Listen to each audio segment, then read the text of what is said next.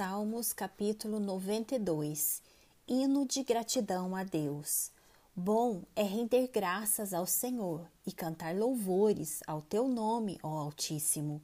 Anunciar de manhã a tua misericórdia e durante as noites a tua fidelidade, com instrumentos de dez cordas, com saltério e com a solenidade da harpa, pois me alegraste, Senhor, com os teus feitos, exaltarei nas obras das tuas mãos. Quão grandes, Senhor, são as tuas obras, os teus pensamentos, que profundos! O inepto não compreende e o estulto não percebe isto. Ainda que os ímpios brotam como a erva e florescem todos os que praticam a iniquidade, nada obstante serão destruídos para sempre. Tu, porém, Senhor, és o Altíssimo eternamente.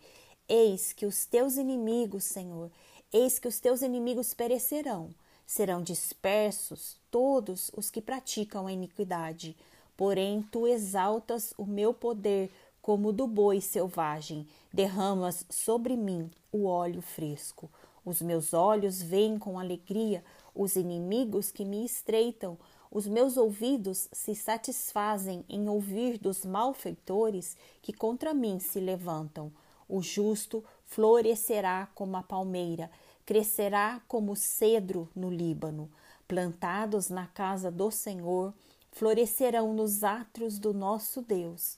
Na velhice darão ainda frutos, serão cheios de seiva e de verdor, para anunciar que o Senhor é reto.